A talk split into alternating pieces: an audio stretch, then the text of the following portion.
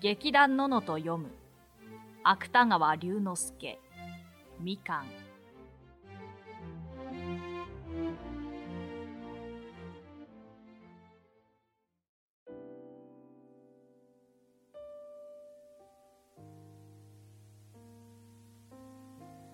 ある曇った冬の日暮れである。私は横須賀発上り二等客車の隅に腰を下ろしてぼんやり発車の笛を待っていた。塔に電灯のついた客車の中には、珍しく私の他に一人も乗客はいなかった。外を覗くと、薄暗いプラットフォームにも、今日は珍しく見送りの人影さえ後を絶って。ただ、檻に入れられた子犬が一匹、時々悲しそうに吠え立てていた。これらはその時の私の心持ちと不思議なくらい似つかわしい景色だった。私の頭の中には言いようのない疲労と倦怠とが、まるで雪曇りの空のようなどんよりした影を落としていた。私は街灯のポッケットへじっと両手を突っ込んだまま、そこに入っている勇敢を出してみようという元気さえ起こらなかった。が、やがて発射の笛が鳴った。私はかすかな心のくつろぎを感じながら、後ろの窓枠へ頭を持たせて、目の前の停車場がずるずると後ずさりを始めるのを待つともなく待ち構えていた。ところが、それよりも先にけたたましい日和げたの音が改札口の方から聞こえ出したと思うと、間もなく車掌の何か言いののしる声とともに、私の乗っている二等室の戸ががらりと開いて、十三子の小娘が一人、慌ただしく中へ入ってきた。と同時に一つずっしりと揺れて、おもむろに汽車は動き出した。一本ずつ目を区切っていくプラットフォームの柱。置き忘れたような雲水車。それから車内の誰かに祝儀の礼を言っている赤棒そういうすべては窓へ吹きつける梅園の中に未練がましく後ろへ倒れていった。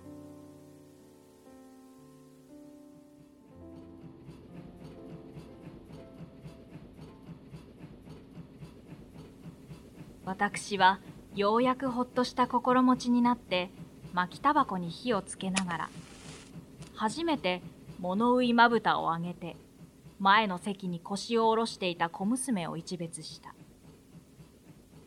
それは油気のない髪をひっつめの胃腸返しに言って横なでの跡のあるひびだらけの両方を気持ちの悪いほど赤くほてらせたいかにも田舎者らしい娘だった。しかも赤じみた萌え木色の毛糸の襟巻きがだらりと垂れ下がった膝の上には大きな風呂敷包みがあった。そのまた包みを抱いた霜焼けの手の中には、三等の赤切符が大事そうにしっかり握られていた。私は、この小娘の下品な顔立ちを好まなかった。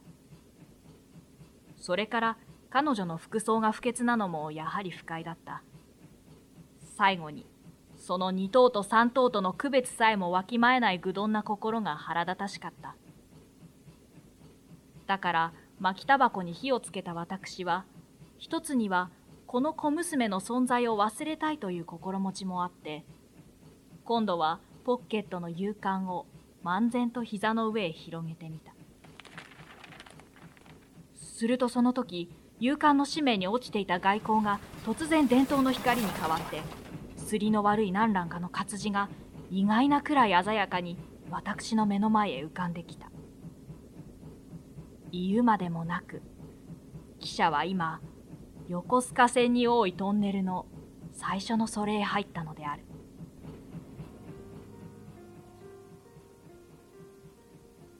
しかしその伝統の光に照らされた勇敢の紙面を見渡してもやはり私の憂鬱を慰むべく世間はあまりに平凡な出来事ばかりで持ちきっていた。講和問題、神父新郎、特色事件、死亡婚告。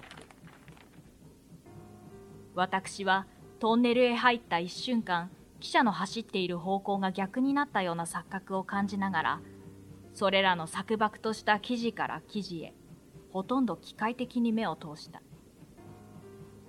が、その間にももちろん、あの小娘があたかも卑俗な現実を人間にしたような面持ちで私の前に座っていることを、絶えず意識せずにはいられなかった。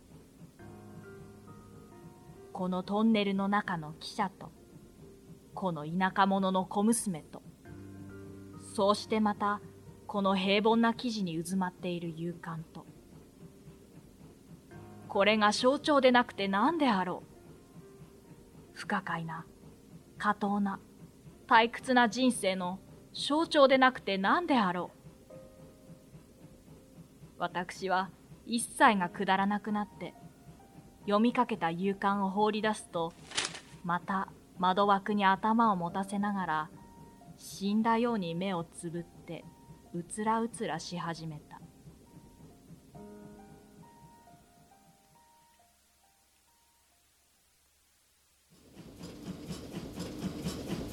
それから幾分か過ぎた後であった。ふと何かに脅かされたような心持ちがして、思わず辺りを見回すと、いつの間にか例の小娘が向こう側から席を私の隣へ移して、しきりに窓を開けようとしている。が、重いガラスとはなかなか思うように上がらないらしい。あのひびだらけの方はいよいよ赤くなって、時々鼻をすすり込む音が小さな息の切れる声と一緒にせわしなく耳へ入ってくる。これはもちろん私にも幾分ながら同情を引くに足る者にはそういなかった。しかし記者が今まさにトンネルの口へ差し掛かろうとしていることは汚職の中に枯れ草ばかり明るい両側の山腹が間近く窓側に迫ってきたのでもすぐに合点の行くことであった。にもかかわらず、この小娘はわざわざ閉めてある窓の戸を下ろそうとする。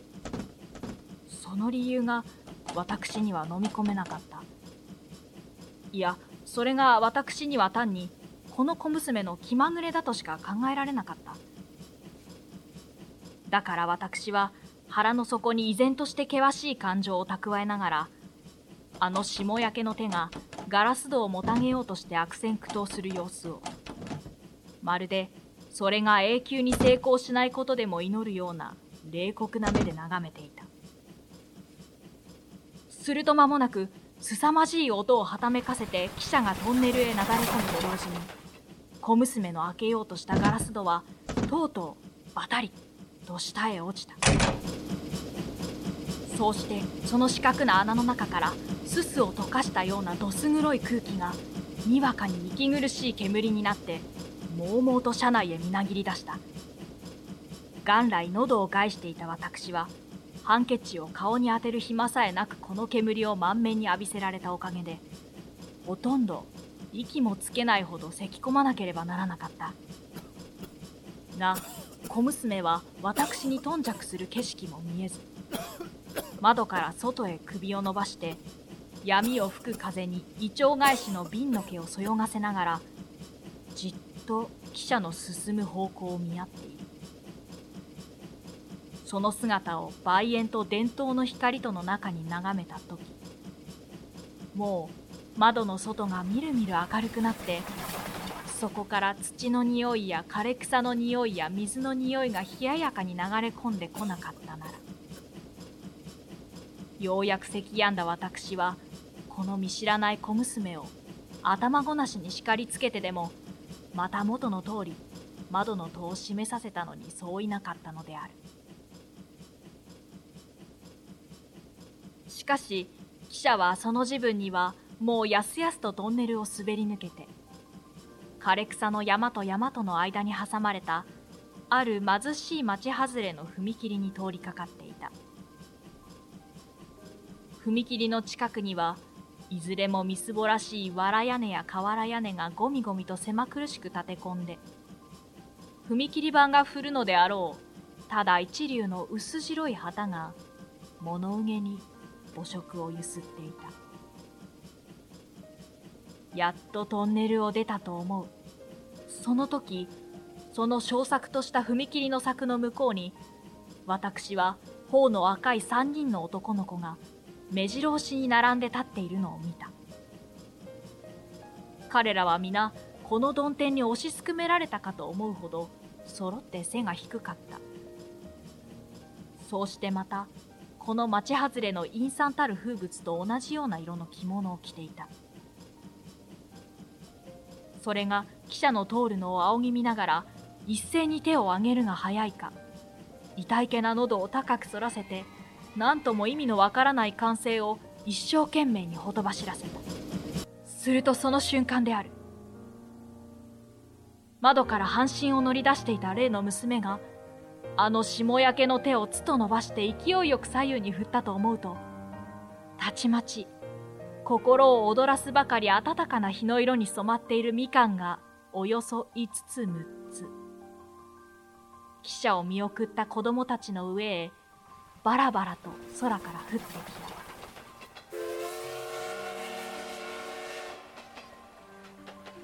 私は思わず息を飲んだ。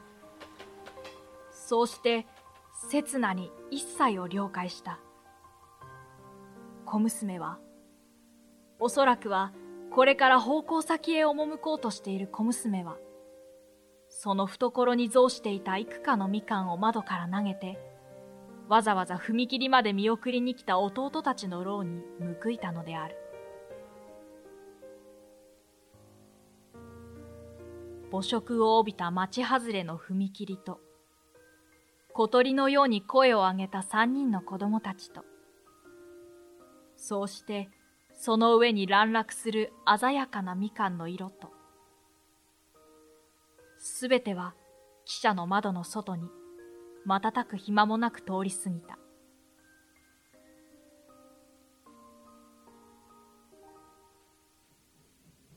が私の心の上には切ないほどはっきりとこの光景が焼き付けられた。そうしてそこからある得体の知れない朗らかな心持ちが湧き上がってくるのを意識した。私は公然と頭を上げてまるで別人を見るようにあの小娘を注視した。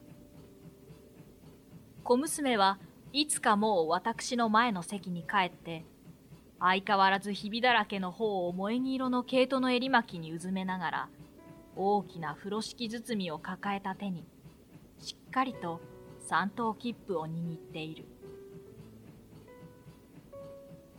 私はこの時初めて言いようのない疲労と倦怠とそうしてまた不可解な過当な退屈な人生をわずかに忘れることができたのである。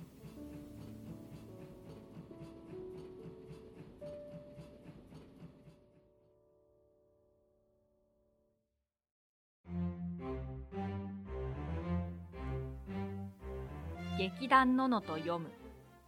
芥川龍之介。みかん。語り。ノア・ノエル。テーマ音楽。鈴木悟。以上でお送りしました。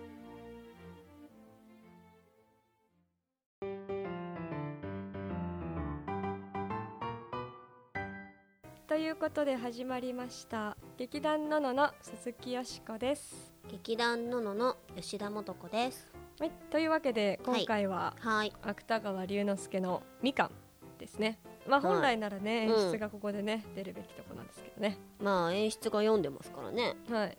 まあシャイなので、シシャイだからなの？はい。そうなの？私だってまあまあシャイなんだけどね。あれ？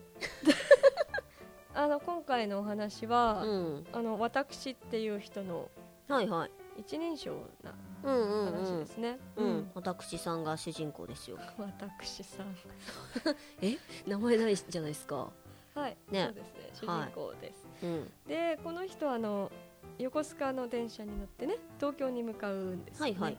うん。でそこであの気に食わない小娘気に食わない小娘がね。ではい。ってなる話ですね、そう言っちゃうとちょっとね作品としてどうなんだろうと思っちゃいますけど。まあ。でこの話もねあの、うん。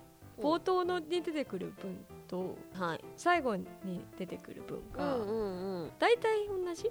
若干ね。最後のうんうん。2行くい、確からに。そうね。言いようのない疲労と検体をってやつですね。そうそうそうそうなんですよ。そこですね。はい。でうん。これまた面白いのは、うん。あの雲の糸の時は、うん。最初と最後であんまり読み方変わらなかったじゃそうですね。ない、はい、吉田さんが読んだからよく覚えてると思うんですけど、そういう風にしましたね。そうですね。あの変わらない極楽の情景だからなるべく変えないことはうん、意識はしてましたけど。ですよね。はい。でこのみかん聞いてておおって思ったのが、うん。みかんはうん。最初と最後で同じ文章なのにうんすごい変わるんですよね、ほうほうほうほう読み方が。ほう。気づきました？気づきましたよ。なんかねちょっはい。とでも慈しみみたいな。あ慈しみ？ちょっと違う？なんかほっこり感が最後は。ほっこり感？すごい現代的な表現ですね。そう、ん。ごめんね。ほっこういう平たい言い方しかできなほっくてこり感。あ私が思ったのは、うん。最初は灰色のーうーんイメージというか、うんうん。映像でいくとモノクロからうん。ちょっとみかんをばらまいたところでキラキラっていう風になってあー。それで私さんの世界が色づく感じがちょっと最後で見えたんですね。なるほど、うん。あれは色なのか。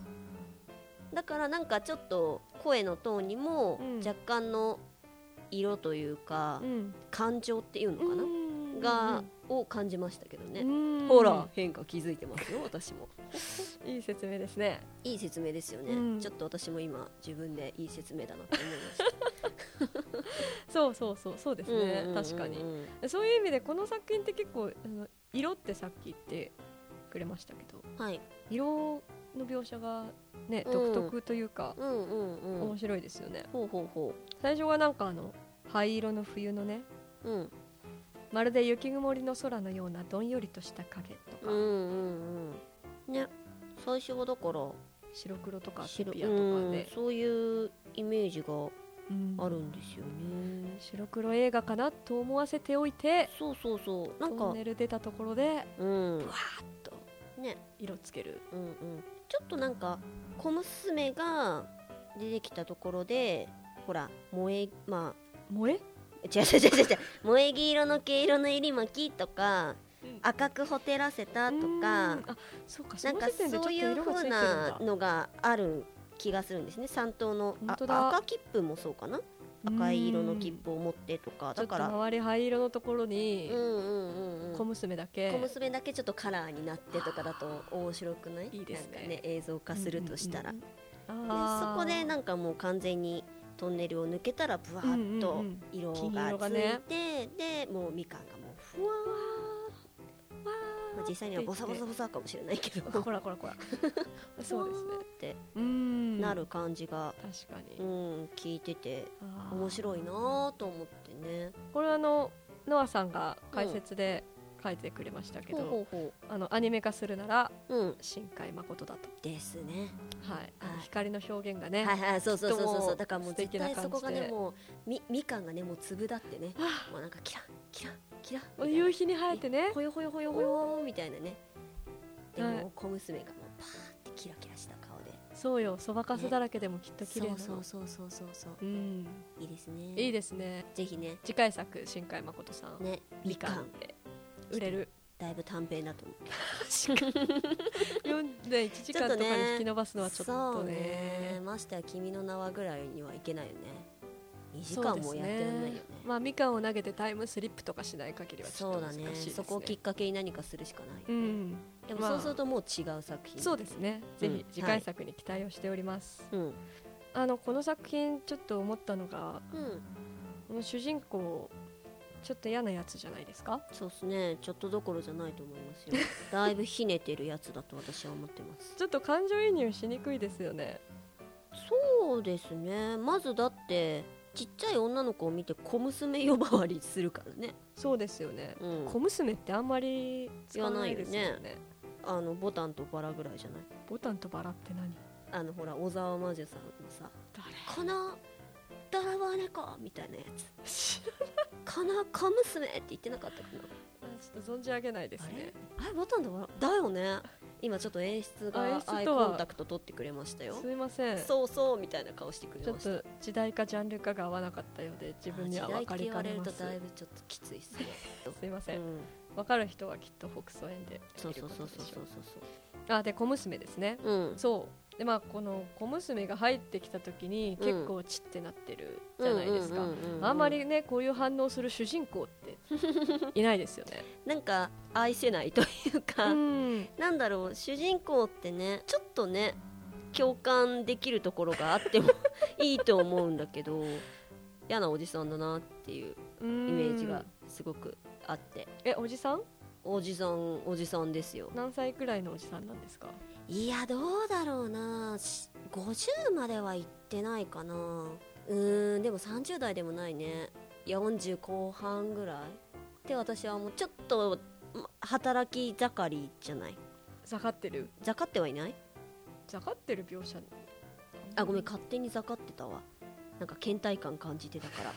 彼が。40代は。働き盛って倦怠感。これめちゃくちゃあれかな？あの私の固定観念かな？うんそうかもしれないね、うん。そういう意味ではおじさんっていうのもそもそもね男性っていうのはどこにも出てこないですからね。確かに。もうそう考えたら20代の女性かもしれないですからいっそのこと。そうかねっていうね。そうか。まあまあまあでも確かにね。言ってないからそういうふうに思え思う可能性もありますよね。もう読み手の固定観念がねうん主人公像に反映されてしまうという。意地の悪い言い方をしますね、はい。いやいや鈴木さん。恐ろしい小説ですよ、うん。まあでも確かにねおじさんとは一言も言ってないしかといって女性であるかどうかもわかんないし、わかんないですね、うんまあ街頭にねタバコっていうちょっとね。まあ男性的なモチーフは多いですよね。確かにね。男性がちょっとやっぱイメージしやすいのかなって思っちゃうけどね。でもこれちょっと美しいクール系の女優とかがやってたらああ。ちょっとそれはそれで。いいかもしれない。そうっすね。みたい。うん。うんあの前のドラマで監修役をやっていた人がいいなと思います。監修役？誰だ？それ。満島？ひかりですか？わかんないですけどえね、ー、あそうなんだね。今演出がそれだよって。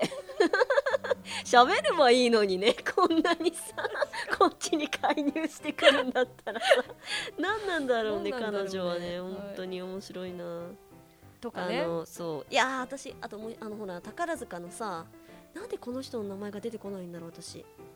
宝塚はまだ祐希しかわから天ない。海祐希。それでいいの、天海祐希とかさはい。よくない？なんかあ倦怠感。ふわーんってタバコをふかしそうな感じもあるじゃないですか。あもうじゃあ女だらけのみかんをうん。特別ドラマでやりましょう。なるほどね。あれでしょ？みかんを受け取るのもちっちゃい子とかでしょ？まあこれはでもね男の子たちっていう指定が入ってるんで。あそうでした、はい。すいません。ここだけ男の子なんですよ残念ならって女だらけだって言うからら。まあいいや。男の子に見える女の子かもしれないですからねあまたそこでそういう深いこと考えます？主人公から見ると男の子だったわけで。うんそうなるとそれはそれでちょっとあのほがそこで違う別の物語始まっちゃうかそうですね。ちょっと違う話になっちゃうから。うん。あそうあとねあの読んでてねうん。面白いなって思ったのが、うん。まあ、多分アップされてる脚本うん。というかを見てもらえると分かると思うんですけどうん。プラットフォームとか、うん。ポケットとかう、んうん。面白いですよね書き方が。芥川の作品は現代でも読みやすいうん。文体だなとは思ったんうんですよ、うんうんでもプラットフォームとかポッケットとかうん。いう風に書いてあって、うん。まあ、演出中あのそれをちゃんと読んでくれてちゃんとポッケットってポッケ読みましたからね。読みにくそうとね。読みにくそうって思って頑張ってるって思ってましたけど、そうそうそれもちょっとあやっぱり書かれた時代が違うんだなとう思って、ん確かに、うんまあ、外来語がね入るようになって、うんうんうんうん外来語をどう表すかみたいなねねうんうんところなんでしょうね。ね。その試みみたいなね。うんうんうん。はい。この時はあれなのかな？いわゆる伸ばし棒？超音？うん。はなかったのかな？なかったのかもしれないすですね。もしかすると、ちょっとそこの文字詞はあまり詳しくないのであれですけど、うんポッケットも英語の POCKET だっけポッケッそれでちょっとポケッ発音を入れたのかな？トかもしれないいでつすね。う、ん、まあ面白いですよね、そうそうそうそう。いうのもちょっと調べてみたらまたその時代背景がう分かってん。いいかもしれないですね、ね今のカタカナ語もうん意外と最近のに定着したものかもしれないですからね、うんうんうんうん。なんかアメリカは昔アメリケンだったみたいあなね。あそうだね、うんうん。そういう類の何かはあるかもしあれなないですね。いですね、うんうん。ちょっとそういう楽しみ方もあるなって思いましたうん。ね、ちょっとマニアックな楽しみちょっマニアックかな？ううんん。なんか今「未解決の女」っていうドラマやってて。もう今回ドラマの話ばっかりだな、それをねなんかね文字でねうん。いろいろ解決するんですよ。文字で？文字で。鈴木京香とはるちゃんがね、ぜひ見てください、はい。うん。見ますもう完全にただのドラマの話になっはい、てますね。ちょっとここ別にカットしてもらってもいいです。はい、はい、芥川の作品って結構、このキャラクターは実は芥川本人なんじゃないかって言われるものが多いのかなってはい思うんですけど、前回配信された「雲の糸」だと、うん。これはもしかしたらお釈迦様は芥川なんじゃないあかっていう話とかね、ー。ありましたあね。ってこれはどうですかね？これはあうの、ん。そうですね。実のところなんか芥川が体験した、実話を元にしてるんじゃないかという説もありまして、あのこの横須賀線がねうんうんうん。あの芥川さんの通勤路線だったらしいんですよ。えー、そうなんだ。なんか横須賀の方でうん。先生をやってて、あうんうんうん。この辺は解説にも書いてあるんですけど、ほうほうほうほ芥川さんも当時ちょっとう落ち込んでいる時期だったらしくて、へーこの主人公が感じているうんうん。倦怠感とかうん。疲労とかうんうんうんうん。がやっぱりこの芥川の状態あ当時の状態そっをかそっか。表現してるんだ。という考え方もあるそうですよ。じゃあこの私っていうのはもううん。芥川本人かもしれかもないしれない。ということですねそうですね。本当にあったちょっといい話みたいな感じあか。もーでも小娘ですけどね。そう考えるとちょっと芥川さんいやまあね。当時お疲れだったんでしょうけどおそうだよね。ちょっとイライラしてたのかもしれないですね。ね。まあ人はイライラするからね、うん、うん。まあでもちょっとこれ想像シーンを想像してみるとやっぱりちょっとイラッとするかもしれないなと思うんですよね。まあね。私が乗ってたうん。二等客車っていうのは、うん。まあ今でいうところの新幹線のグリーン席みたいな、はいはいはい。特急もあるか、おー。グリうん。まあまあーン車的なグリーン車だと分かりやすいかな。ちょっとプラスアルファのお金を払って、はい、こう余裕とうん。静けさと獲得する、お手拭きがちょっと分厚いらしい、そうなんだ、うん。はいでまあそういう座席なんですよ。うんうん。でそこに「ああ東京に帰るか」って言って乗っててう、ん。でそしたらそこにですよなんか携帯の音させて うん。明らかに二等車に乗らないでしょっていううん。田舎のうん。小娘がうん入ってくるわけですよ。うんうんでこう何も考えずうん。その辺に座ってうん。自分の視界に入るところに座るわけじゃないですか。ね。ね、今でもほら、ツイッターとかで時々話題になるなんかこう 新幹線のグリーン車で赤ちゃんがずっと泣いていて嫌だったみたいな。あーまあまあまあまあ。ああいう感じだと思うんですよ。うん。うんうんちょっとせっかくお金払ってるんだから俺のいい時間を台無しにしないでくれよそうねそうねかつねトンネルで窓開けちゃうからね。そうですよ。トンネルで窓は閉めてないとね。そ大変なんでうすよね。本当に大変なんですよ、なうんも乗ったことないですけど、うん私もないですけど 大変らしいんですよね。機関車からもくもくと出てる煙がうん。全部中に入ってきちゃそうらしいんですよ。相当大変ですよ。もう死ぬほど咳込んで、うん。もう体も顔も真っ黒になって、っていうのがあるから、うん。もうトンネルの前に差し掛かったら、うん。窓を閉めるって常識なんですこよの時の常識だったみたいですね、高速バスとかで、うん。高速に乗ったのに窓開けっぱなしにしてたら 相当そう。目線怖いですよ。うんはいはいはい。まあまあたまあまあね。あれに多分ちょっと、うんあれってと体験したことだけど。鈴木さん結構熱が。ねなんかあったのかな昔あーその昔あの夜行バスに乗ってた時に、うん。朝の5時くらいにうん。誰かの携帯のアラームが鳴り出してああそっち系ね。でそれが10分くらい誰も止めなくて、うん。本当にだんだん車内のうん。こ空気が。う緊張感が高まっていくのが 怖いなそれ。すごく怖かったです。確かにね。それにちょっと近いかもしれない。さっきだった。かもしれないね。現代でいうそれかもしれない、はいうん。まあ、本来はだからこの私はきっともうちょっと元気だったら、うん。お前ここにいちゃダメだよみたいなうんうん。注意すると思うんですけど、うん。そうする元気すら多分ないんですよね。相当お疲れだったんだろうね、はうん。それで窓をガラリと開けてですよ。うん。いやーイラッとすると思うな。まあでもみかんが飛び飛び交うっていうかなんだろう みかんがうんファーンってなった時にちょっとはーんってなったのかな、そうですね。うん。まあただこの話の悲しいところはそのみかん程度ではこの人の主人公の最後ね、疲労と倦怠はほんのわずかしか癒されないっていう。う、ん、いやでもほんのわずか癒されただけでもいいんじゃないかな。癒されるはずがなさそうだもん最初の雰囲気だと、そうそうですね。